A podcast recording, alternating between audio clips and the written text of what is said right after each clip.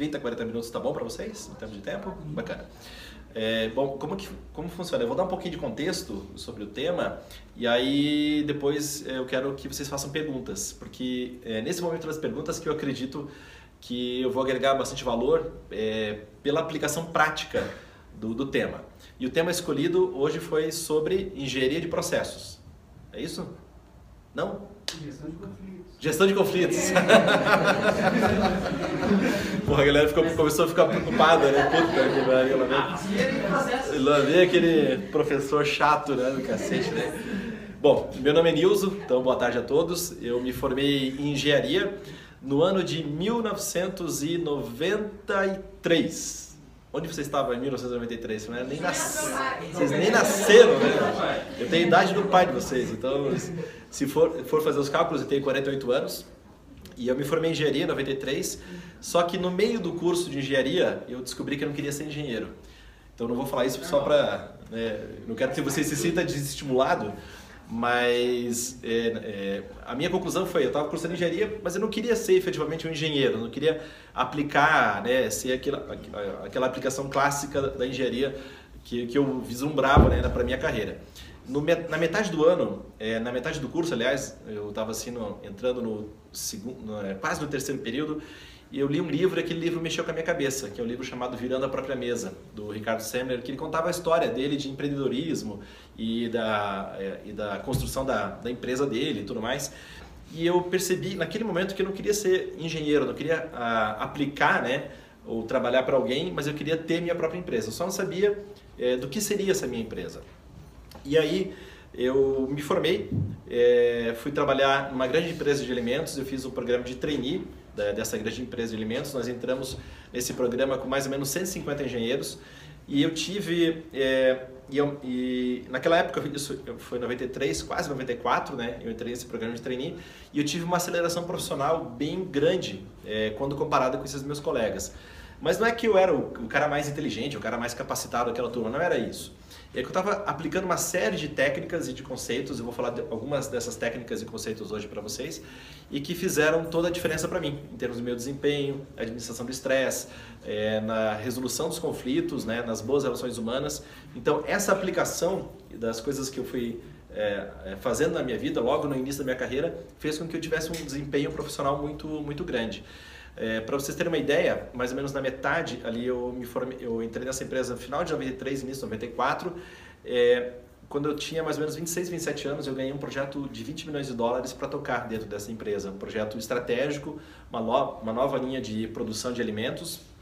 E contratei 12 engenheiros, é, fomos com esses engenheiros para a Itália para transferir a tecnologia de produção de duas empresas da Itália para o Brasil.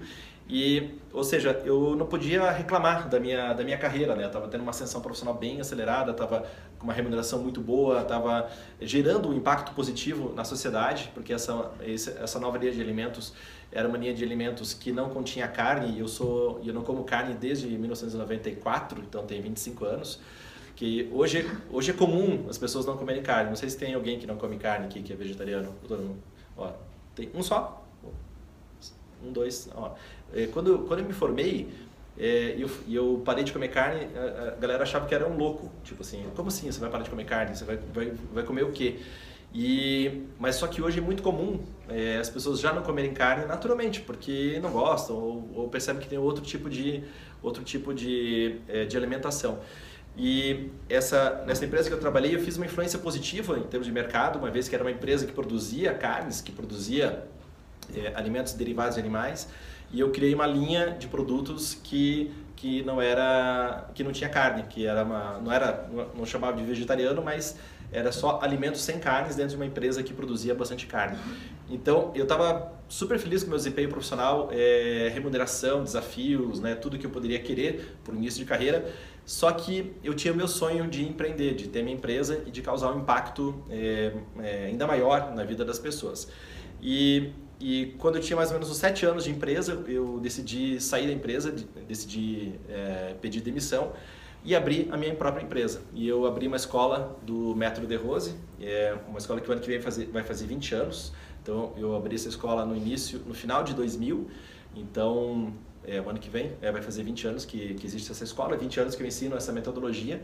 E o trabalho que eu faço é um, é um trabalho de ajudar as pessoas a terem melhores relações com as outras pessoas. Com quais pessoas? Primeiro, com as pessoas que é, são o seu círculo mais próximo, que são os seus familiares, as pessoas que você mais convive, aquele pequeno círculo de talvez 10, 15, 20 pessoas que é o, o círculo mais próximo.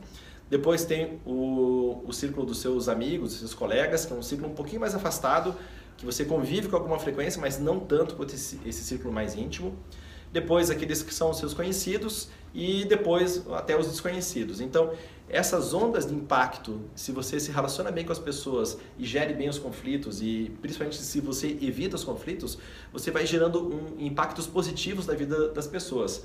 E o meu objetivo com essa palestra de hoje aqui com vocês é poder trazer alguns elementos é, que talvez vocês não tenham oportunidade de ver durante o curso de vocês. Eu não sei se vocês têm alguma matéria, algum tipo de treinamento, alguma coisa que vocês vão falar sobre, sobre isso, sobre gestão de pessoas, sobre relacionamento humano. Tem alguma coisa ou não no currículo de vocês?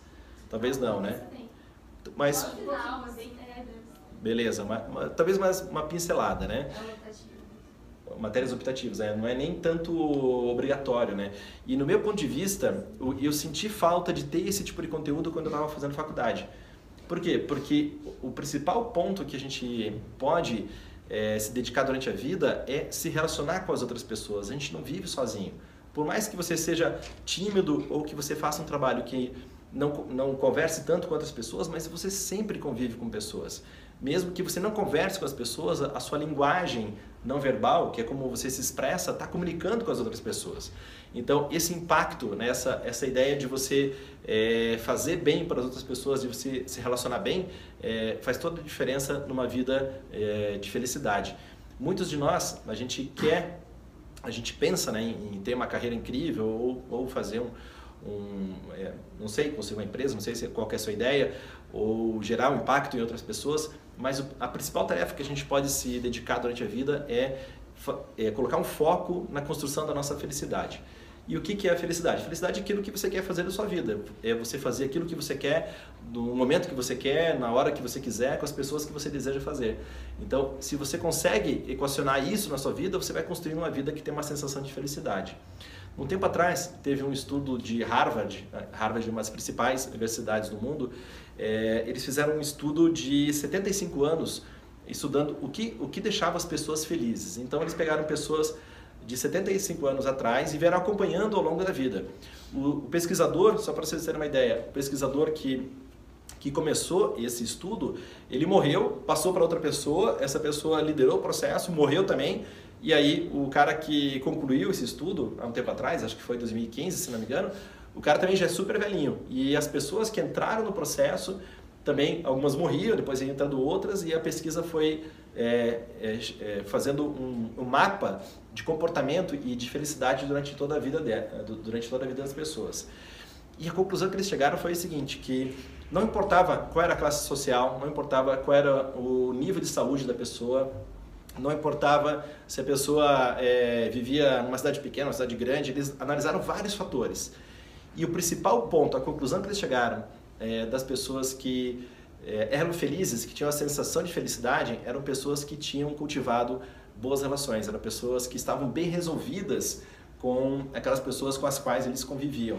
E essa sensação de, de, de se dar bem com as pessoas dava uma sensação de felicidade e as pessoas chegavam ao final da vida, independente de todos aqueles fatores que a gente muitas vezes acha, né? Ah, eu vou ser feliz quando eu tiver muito dinheiro, quando eu tiver um apartamento, quando eu tiver uma casa, quando eu, sei lá, quando eu puder viajar todo, todo, todo final de semana, não sei.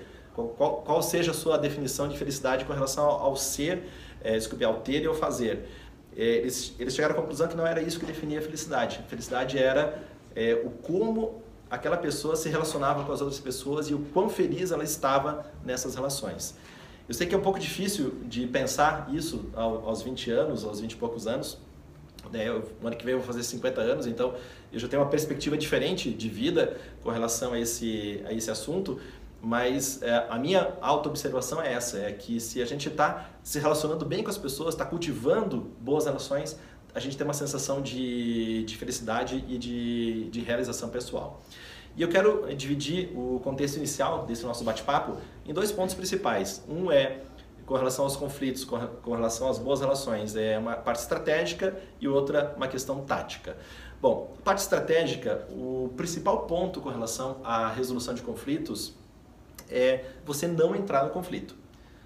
Óbvio, né? Então, puxa, resolver conflitos é você vai demandar toda uma, uma ali toda uma forma de atuar para você resolver aquele conflito. Agora, se você conseguiu evitar aquele conflito, pronto, você já está sendo um ganhador. E em termos estratégicos, né, como é que você vai saber se você é uma pessoa que é conflituosa ou não? Né, para você fazer aí uma pesquisa na sua vida. Pergunte-se para você mesmo, no, nos últimos 12 meses, com quantas pessoas você se desentendeu? Faça aí um inventário, né, passa o filme aí dos últimos 12 meses, quantas pessoas se você se desentendeu? Então, vamos, fazer uma pesquisa rápida aqui? É, quem se desentendeu com mais de 10 pessoas? Ponto só a nossa, nosso dia a dia com a internet também. Acho que dá pra, dá pra incluir, hein? Dá pra incluir a internet também, né? Tipo discussões, né? Mas assim, mas o que, que é? Uma discussão ou briga mesmo? Assim? Depois das eleições. Eita, daí é aquela, aquela loucura, aquela polarização ferrada, né? Vamos pegar aqui o parâmetro aqui, vamos pegar, incluindo a internet também. Porque dá pra gente, é, a gente dá para lidar, a gente pode trabalhar opiniões é, contrárias sem brigar. Né? Isso, isso é um ponto importante, a gente não precisa concordar, a gente precisa se respeitar, mas a gente, a gente não concorda, mas se respeita, que daí é uma, é uma boa forma de você é, lidar com os conflitos. Então, acima de 10... Mas se você passou raiva e quis bater na pessoa, isso já é um... não, só se... Só se você bateu na pessoa. Não. Vamos lá. 10, 10, acima de 10. Seja sincero aí. Não, é só, não, você não vai aparecer na câmera aqui, tá? Só, que tá aparecendo aqui só sou eu. É, tá não, eu tô, fazendo, eu tô, estou incentivando você para você levantar, né? Acima de 10, beleza. Entre 8 e. É, entre 7 e 10. Beleza. Entre agora, entre 4 e, e 7. Beleza. E entre 2 e 4. Maravilha. E uma pessoa apenas. Nossa, bem específico. Então, o, a, a regra é o seguinte. A regra é o seguinte, você vai... Se você briga ou se você se desentende com uma pessoa por ano no máximo, é, alguém foi zero? Aê, esse cara é fera.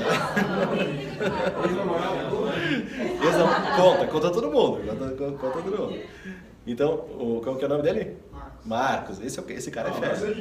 Esse, ah, você chega para brigar com o Marcos, o Marcos não briga, né? É, é isso aí. Se você briga com mais de uma pessoa a cada 12 meses, é sinal que você precisa dar uma olhada para você.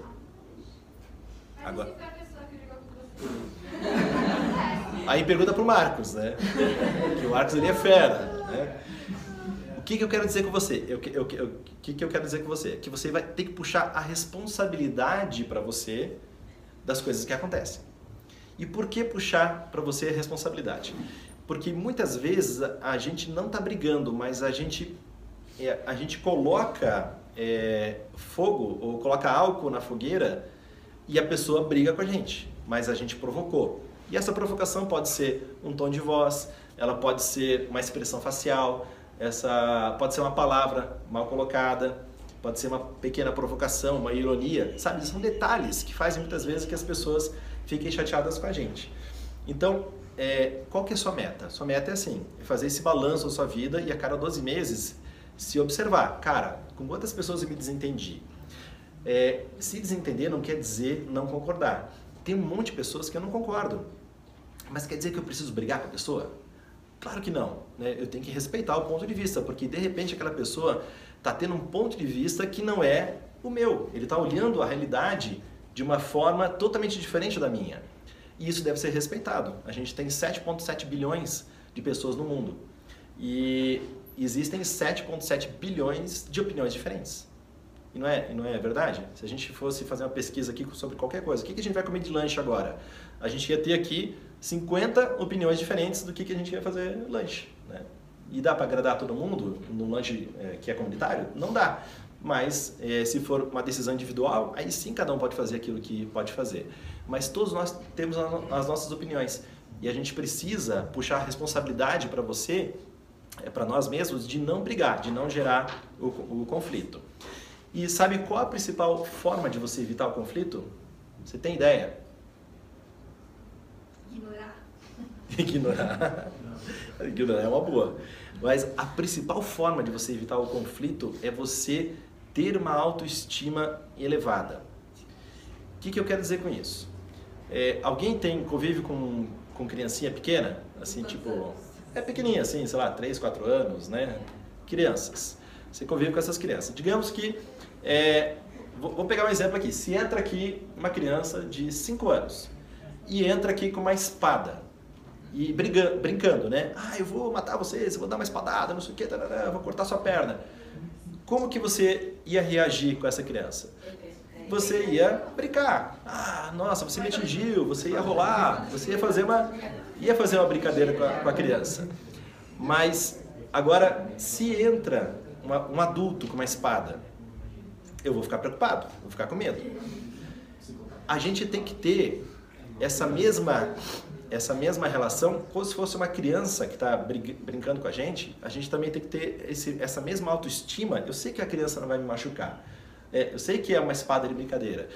Quando alguém me ataca, quando alguém, alguém me provoca, eu tenho que ter autoestima para entrar naquela brincadeira, encarar como se fosse uma brincadeira e não levar para o lado pessoal.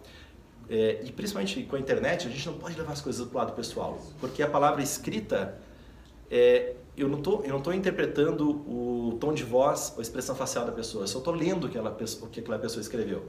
Mas pode ser que aquela pessoa tenha tido uma impressão totalmente diferente é, ou uma intenção totalmente diferente do que ela escreveu. E muitas vezes o tom de voz, eu posso falar uma coisa aqui muito chata com vocês, mas se eu falo brincando, você vai entender. Ah, é uma brincadeira, né? Eu não estou sendo, eu não, tô, eu não quero falar aquilo realmente, né? Não é o, não é o texto literal mas é assim a, a ironia ou a brincadeira que está sendo feita. Então, o ponto principal em termos estratégicos é cultivar a autoestima. Quanto mais confiante você for, menos conflito você vai ter. Marcos, você é um cara que sente que tem autoestima, sente que confia em você? Como é que é? Quando alguém te provoca, como é que é? Compartilha aí com o grupo. Ah, alguém me provoca assim, eu, deixo a pessoa bater assim, eu deixo... Pra quem, pra quem não tá vendo, o amigo dele tá empurrando ele assim. Né? Mas o que, que acontece? Provavelmente o Marcos, provavelmente o Marcos é um cara de boa, é um cara, um cara, é um cara easygoing, né? um cara tranquilo. Então, aquilo não afeta ele, né? Tipo, ele, ele vai levando de boa. Né? E essa confiança e essa autoconfiança é muito importante para você não brigar. Porque se você fica ofendido, se você fica ofendido, é, você vai levar para o conflito. Entende? Então, o principal ponto de evitar o conflito é você não ficar ofendido com as coisas. Sempre que eu faço, eu faço a seguinte reflexão na minha vida: sempre que eu fico ofendido com alguma coisa, eu faço uma auto-observação, um auto-estudo sobre o que, que aconteceu que a minha autoconfiança não está forte o suficiente para não me ofender com aquela situação. Se alguém, se alguém vem, né, alguém manda um hater, alguma coisa, né, entra no meu Instagram e faz, faz um comentário negativo, Cara, eu tenho que ver, né? Qual é o histórico daquela pessoa? Aquela pessoa está realizando alguma pessoa, alguma coisa? Aquela pessoa está no nível que pode chegar e, e, criticar o trabalho que eu faço? Ela está realizando tanto quanto eu estou realizando? Se não está realizando tanto quanto eu estou realizando, eu nem vou dar, nem dar, nem dar bola para aquela opinião. Né? Eu vou ter autoestima, ter a, a autoconfiança para não dar é, bola para aquilo. Agora, se é uma pessoa que realmente está produzindo, uma pessoa que está gerando um impacto muito maior do que o meu. Então, sim, então vou dar, vou dar ouvidos, vou prestar atenção àquela opinião. Então, o primeiro fato em termos estratégicos é essa questão da, da autoestima. Você cultivar a sua autoestima, isso vai fazer com que você fique muito mais é, confiante e você vai evitar os conflitos e vai passar durante a vida é, gerando boas relações e dessa maneira construir uma vida de felicidade. Agora, em termos táticos, né, aquela coisa que você pode fazer no dia a dia e que vai evitar os, os conflitos. Uma das coisas que eu perguntei antes é para evitar os conflitos, as pessoas, alguém falou que é ignorar. Né? Então, se você receber uma provocação, é ignorar. Não precisa entrar na brincadeira da, da, da provocação. Se vem uma provocação, isso é um comprimento de onda. Vocês já viram em física, comprimento de onda, tem um, a provocação tem determinado comprimento de onda. Se eu, é, é, ao invés de a provocação eu responder com, é, com bom humor, com uma, uma piada, é outro comprimento de onda. É outro comprimento de onda. E aí não choca, não tem, não tem conflito. Então, tem um comprimento de onda aqui, eu mando outra vibração, pum, não entra em conflito nunca. Eu faço uma brincadeira, né? É, alguém fez arte marcial aqui? Já? Arte marcial, um dos pontos é, importantes é não é você combater, mas é também você saber sair daquela situação. Você sair, você usar a força do oponente ao seu favor. Então, é ter essa maturidade, ter essa confiança de usar aquela força que foi é, emanada para você de uma outra de uma outra forma, num outro comprimento de onda. Então é o ignorar pode ser traduzido por essa forma diferente de você encarar as coisas que acontecem na sua vida. Outra coisa importante, também para evitar, em termos táticos, para você evitar conflitos, é sempre você prestar atenção como que está a sua expressão facial e a sua linguagem corporal. Se você está sempre com a, com a, com, a, com, a, com a face meio carrancuda, meio sério, meio né, meio a cara meio de turrão, assim, meio, meio, né, meio mal-humorado, naturalmente você vai conhecer, é, você vai encontrar uma pessoa que vai implicar com você. Porque ninguém gosta de olhar para um rosto que está com a cara fechada. Se a pessoa é sorridente, descontraída, você já entra mais na brincadeira, né? Ah, aquela pessoa ali é brincalhona. Como, vou pegar o exemplo de novo do Marcos, o Marcos está tá sorrindo lá, ó. tá vocês conhecem ele mais do que eu, mas não é um cara que está sempre daquele jeito lá? Como é que você vai brigar com o cara? Né? O cara está sempre de boa. Então, é cultivar isso sinceramente de dentro para fora. Se você tem uma expressão facial que é agradável, as pessoas naturalmente vão é, também achar que você é agradável e vão querer conviver de maneira mais tranquila com você. Faz sentido isso? Faz sentido? Tem uma conhecida minha que ela já foi assaltada assim umas cinco vezes e uma das últimas vezes ela levou um tapa de um mendigo na rua. E por quê? Por quê? Porque ela anda com uma expressão facial meio carrancuda e meio que encara, né? As pessoas provoca as pessoas. E ela não é inconsciente isso, né? Sabe-se lá por quê? A expressão facial dela é isso. Imagina para você levar um tapa de mendigo, cara, é porque você provocou o mendigo, né? O mendigo é muito de boa, tá tranquilo mendigo chega bum, dá um tapa em você. Cara, né? Então, é, é, é, não é o mendigo. O mendigo sai dando tapa em todo mundo? Não. Mas ela deve ter feito alguma expressão para ele, olhou para ele, provocou, o cara se sentiu ameaçado e devolveu aquilo com, com, uma, com um tapa. Sempre que uma pessoa é agressiva, sempre que uma pessoa é agressiva é porque aquela pessoa está insegura. É, a insegurança, a agressividade é sinal de insegurança. Isso é um instinto natural. Quando a gente fica agressivo em uma situação é porque a gente se sentiu inseguro, a gente se sentiu ameaçado. E, e aí, se você não tem autoconfiança, bom, uma das coisas é ser agressivo. A agressividade pode ser verbal, eu posso falar alguma coisa, pode ser facial, eu posso é, expressar alguma coisa na minha face, pode ser mental, né? Eu tenho aqui, eu não falei nada, mas eu pensei umas coisas negativas, que para em termos de plano físico é a mesma é a mesma coisa, se você pensa ou se você faz é a mesma coisa. E, e segundo, é essa a, agressividade, né? Se você se você está se sentindo inseguro, você se torna agressivo, é, agressivo e fica e manifesta isso para as outras pessoas. Mas eu quero, depois, eu só dei um contexto aqui para a gente ter alguns, para vocês terem alguns temas. Eu quero abrir para perguntas e respostas e daí para deixar um pouco mais prático para vocês, para agregar valor aí para o dia a dia de vocês, tá bom? Então vamos lá, o que, que é a primeira, vai fazer a primeira pergunta?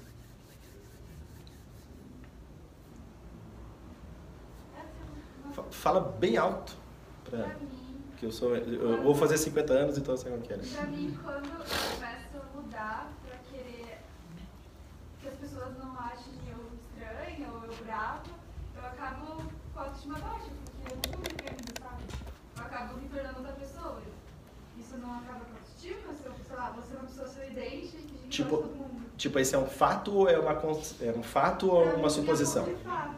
Tá. Você tentou ser mais simpática, só que você está sentindo que você está sendo falsa. Como? Desculpa que eu não vi? É difícil ser legal o tempo todo. Mas você tentou. Então, só me explica um pouquinho mais. Você tentou ser simpática, você sente que está forçando e não consegue ser simpático o tempo, ser simpático o tempo todo. É, aí uma hora eu fico totalmente estufada disso e aí as, as pessoas ao redor percebem. Daí percebem, né? E ó, uma coisa que acontece na minha vida é o seguinte: é, os dias que eu fico mal-humorado ou que eu tenho a tendência de ser mal-humorado são os dias que eu não durmo bem. Então, o meu ponto, a minha causa de eu ser mal-humorado com as outras pessoas ou ser, é, ser uma pessoa que se irrita com as outras pessoas é o dia que eu não dormi bem. E quando que eu não durmo bem? Eu tenho algumas noites que eu tenho insônia. E por quê? Porque eu tenho uma síndrome chamada síndrome das pernas inquietas. Ou seja, você é, durante algumas noites é, eu, não aprofundo muito o sono, aí eu me mexo muito, aí o sono não se aprofunda a noite toda e eu fico, sei lá, dormi 7 horas, 8 horas, mas só que é, efetivamente a qualidade do sono foi muito ruim. Então, naqueles dias, eu acordo e já sei que eu tô daquele jeito, né? Meu sono foi superficial, eu acordo meio cansado tudo mais. Então, eu sei que aquele dia é um dia que eu tenho que ficar atento é, à minha irritabilidade, né? Porque eu, eu fico mais irritadiço, é uma característica que eu tenho. Então, se acontece alguma coisa que não não está dentro daquilo que eu planejei, a tendência é eu ficar irritado e falar alguma coisa um pouco de maneira um pouco mais dura para para as pessoas, né? para a minha equipe de trabalho, que é a equipe que trabalha, as pessoas que trabalham mais próximas a mim. Então, eu fico muito atento ao que causa a minha irritabilidade. E para mim, eu tenho um lembrete, quando, eu, quando eu, eu sei que meu sono não foi superficial, é, que foi superficial, e eu, e eu estou um dia um pouco mais irritadiço, eu tenho um lembrete para mim, que é eu uso os meus tênis vermelhos. Então, hoje, essa noite eu não dormi bem. Mas fique tranquilo, não quer dizer que eu vou brigar com você, tá? Agora eu tô com medo, né? Mas essa noite eu não dormi bem, essa noite eu me mexi muito. Então é um dia, né? Eu coloco o tênis para me lembrar, ó, você não dormiu bem, então se acontecer alguma coisa, é, eu tenho que tomar cuidado para não falar, porque minha língua fica muito afiada nesse dia. E aí a língua fica muito afiada, eu passo do ponto e aí eu não sou uma pessoa legal. Então você tem que entender, qual que é o teu nome? Letícia, quais são os mecanismos, Letícia, que te deixam nessa situação? Não sei se você já identificou alguma coisa, mas identifique o que te deixa é, não uma pessoa tão legal. E isso pode ser coisas físicas, fisiológicas, como eu te falei, da minha vida, ou pode ser também uma coisa um pouco mais de propósito. Será que você está fazendo aquilo que você quer fazer? Será que você está realizando aquilo que você quer realizar? Será que você está vivendo a vida que você quer? Quando a gente está vivendo a vida que a gente quer, a gente cuida mais dessas situações, a gente fica muito mais atento com aquilo que a gente, que a gente quer realizar na nossa vida. Então, se você se você está gostando da vida que você está levando, você vai cuidar mais das outras pessoas naturalmente. Faz sentido isso para você? Então, beleza. Próximo. E quando a causa de irritabilidade for outras pessoas? Faria o teu nome.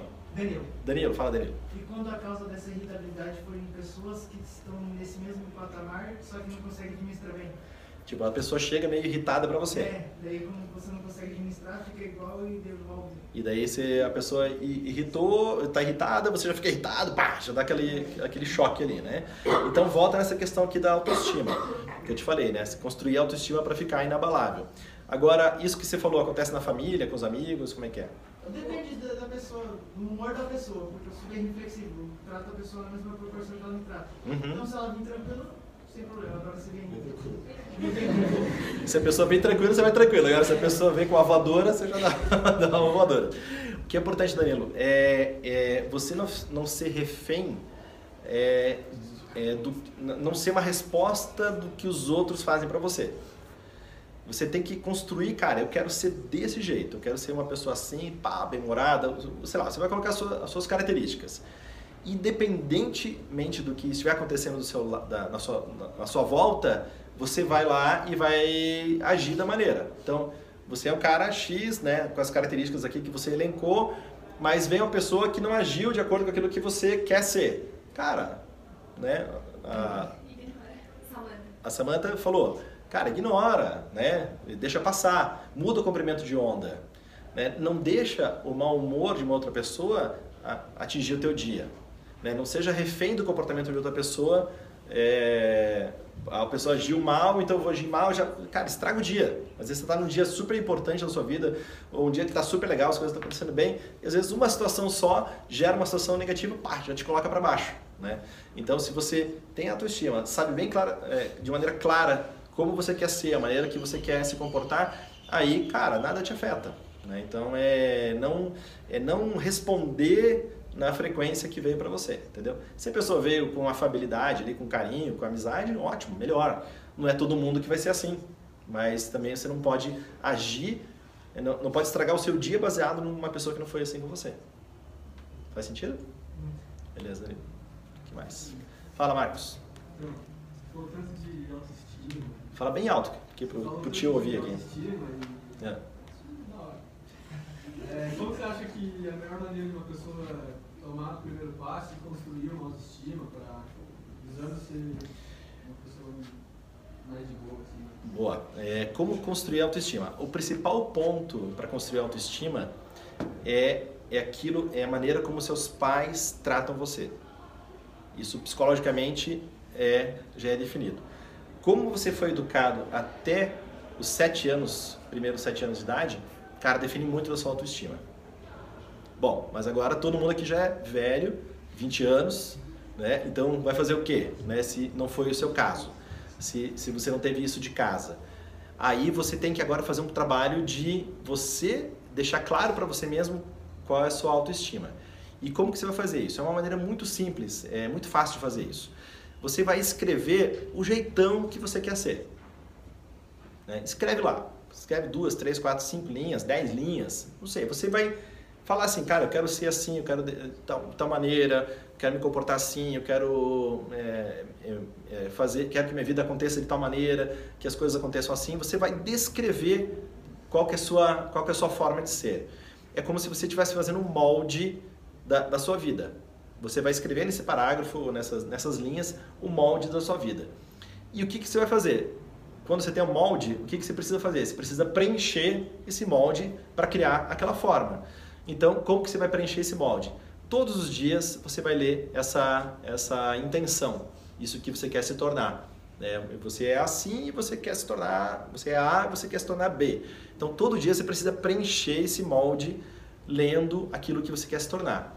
E durante o dia, como você está lendo todo dia, você vai agir de acordo com aquilo. Puxa, eu quero ser um cara mais bem-humorado, eu quero ser um cara mais sorridente, eu quero ser um cara que dorme mal, mas não briga com as pessoas. Né? Isso está no meu molde, está né? na, minha, na, minha, na, minha, na minha forma de ser. Então, todo dia eu leio aquilo e eu vou, então, preenchendo aquele molde e vou me formando da gente, daquilo que eu, daquela maneira que eu quero. Então, essa é uma das formas de construir autoestima. Ficou claro essa parte? Outra coisa importante é você cuidar com as coisas que você consome. Quando eu falo coisas que consome, é, são, é com relação aos alimentos e também com relação às informações que você consome. Sabe aquelas músicas meio, meio, meio bad, assim? né? Você ouve música assim, puto, cara, dá, uma tristeza só de ouvir a música. É, umas séries meio deprê, né, tudo mais. Livros, meio depressão. Ou aquele amigo meio, meio bad, bad vibe, assim, né? Que chega, você vai falar com o amigo, o amigo já te coloca para baixo, né? Você fala, bom dia, que legal. O Danilo chegou ali empolgado. Bom dia, que legal, o amigo já chegou aí, cara, tá uma tristeza, né? Pronto, você já colocou para baixo. Então, as coisas que você consome em termos de informação e de comportamento das pessoas à sua volta, isso determina a sua autoestima. Então você tem que colocar para dentro informações que te colocam para cima. Informações positivas para dentro da sua cabeça vão construindo a sua autoestima. E também influência dos colegas que estão à sua volta também fazem a, a, a influência na sua autoestima. Então, é criar esse molde, que é escrever aquilo que você quer se tornar, ou do jeito que você quer ser, e depois cuidar com as informações que você está consumindo. É, se você consome é, é, informações negativas, isso vai se refletir nos seus sentimentos e nos seus pensamentos. Faz sentido? Seu nome? Victor. Fale. Cara, ansiedade é uma coisa importante na, nas relações humanas. É, a ansiedade hoje, nós, nós temos um nível de, de ansiedade muito acelerado, devido a, a, toda a fonte de informações que nós temos. Quando eu me formei, imagina, era era pré-internet. Quando eu saí da faculdade, É, durante a faculdade já existia internet, a internet na verdade existe desde 60 e alguma coisa, mas no meio acadêmico é do final dos anos 80, início dos anos 90, então a gente se comunicava na época é, pela internet e tudo, né? Já estava começando o ICQ na época, que era um, um, um messenger de, de comunicação, e aí, mais ou menos em 95 foi quando eu tive internet em casa de escada. E não sei se alguém de vocês usou internet de escada e sabe o que é internet de escada, né? Oi? É, é, tipo, era terrível, né? E, só que o que acontece? Nós estamos num processo exponencial de crescimento de informações. Então hoje, se o nosso 3G, o nosso 4G, o nosso Wi-Fi está um milésimo segundo mais lento, a gente já fica meio irritado, né? A gente fica preocupado. Então a gente já acha que não está funcionando direito, aquela coisa toda. Então, puxa, será que a pessoa, a pessoa mandei uma mensagem no WhatsApp, a pessoa recebeu, mas não respondeu? Ou seja, a gente está num momento de, de, informações muito, muito acelerado. Então, naturalmente, o nível de ansiedade é, ele é mais alto atualmente. Só que se a gente olhar historicamente, há 2.300 anos, um cara chamado Patanjali, que é um filósofo hindu, ele escreveu um livro e ele falava que um dos principais problemas das pessoas era a ansiedade. Cara, a gente está falando 2.300 anos atrás, então 300 anos antes de Cristo. É muito tempo. E o cara já falava naquela época sobre ansiedade. Então, ou seja, a ansiedade é uma coisa que vem desde os nossos primórdios, muito provavelmente já no nosso, no nosso dia a dia e faz parte do nosso, do nosso DNA, da nossa forma de ser. E como que você lida com a ansiedade? A ansiedade se lida de uma maneira muito simples. É claro que eu não estou falando aqui se a pessoa tem, uma, tem crise ou já está num processo de pânico, né, que é um, é um transtorno de ansiedade, aí não vai, não vai conseguir tratar dessa maneira, talvez tenha que tratar com remédio. Mas aquela ansiedade que você sente no dia a dia e que você sente que se você fizer pequenas mudanças, você pode mudar, é, você pode melhorar, uma das coisas é respiração. A respiração é o principal ponto para acabar com a ansiedade. E é uma respiração muito simples que você pode fazer para acabar com a ansiedade. É chamada respiração quadrada. Como que é a respiração quadrada? Você vai é, inspirar num tempo, você vai contar 4 segundos para inspirar, vai reter com os pulmões 4 segundos, vai soltar o ar em 4 segundos e vai, sol e vai reter com os pulmões vazios em 4 segundos. Então faz um quadrado, né? Inspira em 4 segundos, retém com os pulmões cheios 4 segundos, solta o ar em 4 segundos e fica sem ar durante 4 segundos. Se você fizer isso durante alguns minutos, vai reduzir bastante a ansiedade. Desde que não seja aquele caso crônico que eu falei, né, de transtorno. Mas se você fizer dessa maneira, vai, vai ajudar bastante. Outra coisa que ajuda muito a, é, reduzir a ansiedade é a ansiedade o que, que é? É falta de concentração. A, a, quando a gente se sente ansioso é porque a gente está pouco concentrado no momento presente. Então, a respiração te traz para o presente. Você fica focado, concentrado no momento presente, reduz bastante a ansiedade. Se você fica pensando muito no futuro, só fica pensando no futuro, isso gera ansiedade, né? Puxa, você fica pensando da, naquelas coisas que ainda não aconteceram, né? Como disse o Neymar, saudade das coisas que a gente ainda nem viveu.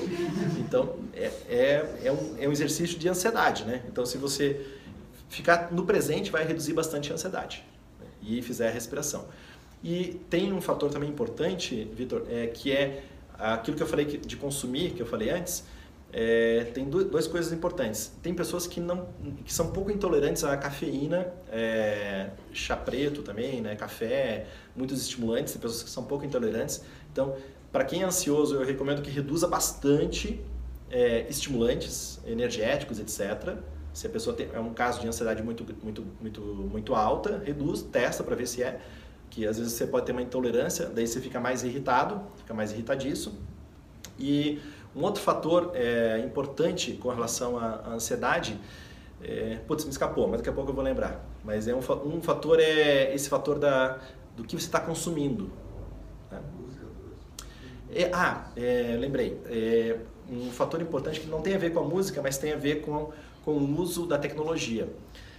É, na primeira hora do dia e na última hora do dia, são momentos muito importantes em que a nossa mente, ela é, em termos de ondas mentais, ela é muito susceptível à programação. Então nós temos cinco tipos de onda é, mentais. Onda mais agitada é a gama, depois ainda agitada, mas não tanto, ondas beta, ondas um pouco mais tranquilas, alfa, aí bem tranquilas as ondas teta e o sono a delta. Então, repetindo, lá em cima gama, beta, alfa, teta e delta. Então, é, quando a gente está é, acordando e quando a gente está indo dormir, as ondas lá de cima, as ondas beta e, e gama, que são as mais agitadas, elas estão pouco presentes. É, sabe quando você acorda, você não está muito ligado, né? Você está meio devagar ainda. E você está muito é, uma riqueza de ondas teta e ondas alfa. E quando você vai dormir, você já vai desacelerando, já vai dando aquele sono. Se você cuidar nos 60 primeiros minutos do dia e nos, nos últimos 60 minutos do dia com o uso das telas brancas, então celular, tablet, notebook, TV, se você não usar, mesmo que você use o night shift, que é aquela tela amarela, se você, mas se você não usar isso nos primeiros 60 minutos do dia e nos últimos, nos últimos 60 minutos do dia, a sua ansiedade vai, vai cair. Então você pode até ouvir música mais agitada, mas não nas últimas, nos últimos 60 minutos do dia. E também. Não tem? Maravilha. E, e também na primeira hora do dia. Né? Se você também não, não agitar muito. O segredo é não agitar a mente na primeira hora do dia e nem na última hora do dia. Se você conseguir gerenciar isso na sua vida, nesses 60 minutos iniciais e últimos 60 minutos, você vai reduzir bastante a ansiedade. Bacana? O que mais? Outra pergunta. Fale, o seu nome. Melissa. Melissa. Você falou da, é, da autoestima, as pessoas ao nosso redor. E quando a gente não pode evitar as pessoas, tipo, são pais, assim. Família, né? Família geralmente é o, é o conflito, né? É família e relacionamento afetivo. É, é, são, assim, sei lá, talvez 80 a 90% dos, dos nossos conflitos. É, é, com, aí, ainda mais quando a gente está nessa idade, né? Uns 20 e poucos anos. Depois, aos quase 50, como eu, cara, daí você ama, né? Você quer conviver com seus pais, você sente falta de conviver mais com eles. Mas na sua idade eu entendo que, né, sei como é que é, né? Eu já tive nessa situação, a vontade é de, cara, mandar tudo a merda e foda-se, né? Mas família e relacionamento afetivo é muito, é muito desafiador. Por quê? Porque vocês estão convivendo é, muito, de maneira muito próxima no mesmo ambiente. E nós somos animais. Né? Nós somos a espécie Homo sapiens, estamos ferrando com o mundo todo, né? já há milênios, mas a gente tem um nível de, de consciência, um nível de funcionamento do nosso lobo frontal, mas nós somos, no fundo, animais. E quando o nosso lobo frontal não funciona bem, é, não, não tá, a gente não está racional, né? quando a gente está com a cabeça quente, está meio irritado, a, o que age é o nosso cérebro reptiliano, que é o cérebro, o primeiro cérebro que se formou e que é responsável pela síndrome de luta ou fuga. Então, quando o lobo frontal não funciona bem, ele tem um shutdown, você acaba fazendo com que só o seu cérebro reptiliano funcione, e aí é luta ou fuga, você briga ou você, ou você foge daquela situação. É, e o segredo, então, para a questão da família e relacionamento afetivo, se você mora com alguém, com namorado ou namorada, é vocês cultivarem espaços maiores. Né? O que, que eu quero dizer com isso? Sabe, quando você vai no banheiro, daí é, a pessoa entra no banheiro, puta, invadiu seu espaço. Você já fica irritado. Quem fica feliz quando alguém entra no banheiro junto com quando, você está no banheiro? É, a não ser que seja aquele affair ali que está, ah, que legal, né, a pessoa, né? Você está começando né, a conhecer a pessoa, uau, deixa o banheiro invadido, que bacana. Mas aí você gosta. Mas isso depois de alguns, algumas semanas, meses e anos, isso fica uma provocação. Nós instintivamente entendemos que o nosso, o nosso espaço vital está sendo invadido. E por mais que a gente ame as pessoas, por mais que a gente é, seja a nossa família, ou nosso relacionamento afetivo, ou irmãos, o que for, é, a gente ama essas pessoas conscientemente, mas inconscientemente a gente sente, se sente invadido. Então, é, a regra é não invadir o espaço vital do outro. É respeitar. Então, se alguém tá, tá na, na, lá na geladeira, não sei o que, cara, deixa a pessoa ir na geladeira, pega as coisas, a pessoa saiu, daí você vai lá e pega as coisas da geladeira. Né? Ou se, se alguém, é, se você tá no seu quarto, tá um som muito alto, cara, maneira do som, sabe? Essas coisas assim, de não invadir o espaço do outro. Se, se, se você cuidar para não invadir o espaço do outro, vai melhorar muito as relações. É, é, claro que você não vai poder impor isso ao comportamento das, das outras pessoas, principalmente os dos pais. Porque os pais, você mora com eles, é, eles pagam a conta. Né? Então, eles estão no direito. Né? Então, se a gente quer ter direito a alguma coisa, a gente tem que pagar a conta. Então, puxa, então agora eu estou pagando a conta, ah, então beleza, então eu posso falar como eu quero. Mas enquanto eu não pago a conta, eu tenho que aceitar. E a maneira que você pode fazer nesse momento é cuidar desse espaço vital e também entender isso, né? Eles estão pagando a conta, eles têm o direito deles, é a casa deles, né? Eu estou aqui, eu sou filho, isso aqui é tarará, mas a casa é deles, né? E aí daqui a pouco você vai pagar a sua conta e talvez você tenha filho, daí vai inverter o processo. Vamos mais uma ou duas perguntas para a gente encerrar? Qual a sua opinião sobre meditação? Meditação, cara, é essencial. É uma coisa que a gente deveria aprender é, desde, desde criança. Cara, pode ser, pode ser com yoga, pode ser. Não sei, hoje tem muitas maneiras de você é, é, aprender meditação.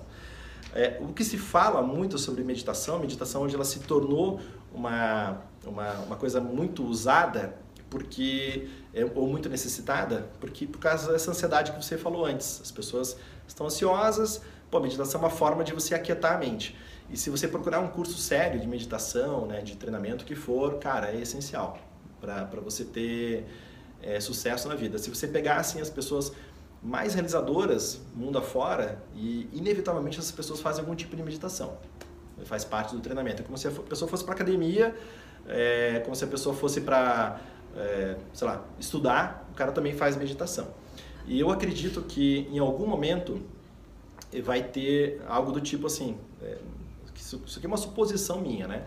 É, ah, cara, você foi para você foi para sua academia hoje, aí você vai responder, ah, para academia do corpo, para academia do cérebro. Então, acho a gente vai chegar nesse ponto, né? A gente é, cuidar daquilo que está acontecendo aqui dentro. Hoje a gente cuida quase nada. Quando eu falei esse negócio de cuidar das informações que você está recebendo, é, é, cuidar do seu cérebro, é exercitar o seu cérebro e fazer coisas para deixá-lo sempre ativado, que é o nosso, nosso recurso valiosíssimo que a gente tem, a gente deixa muito à deriva, então é fundamental. Eu pratico meditação todos os dias e é, cara, é incrível. Última pergunta para a gente terminar? Fale, seu nome?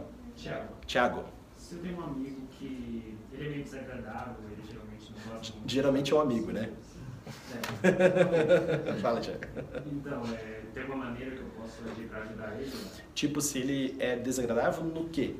Sim, as pessoas no geral, e não é bom ser carismático. Tipo, o cara não tem muito tato, Isso. essas coisas, né?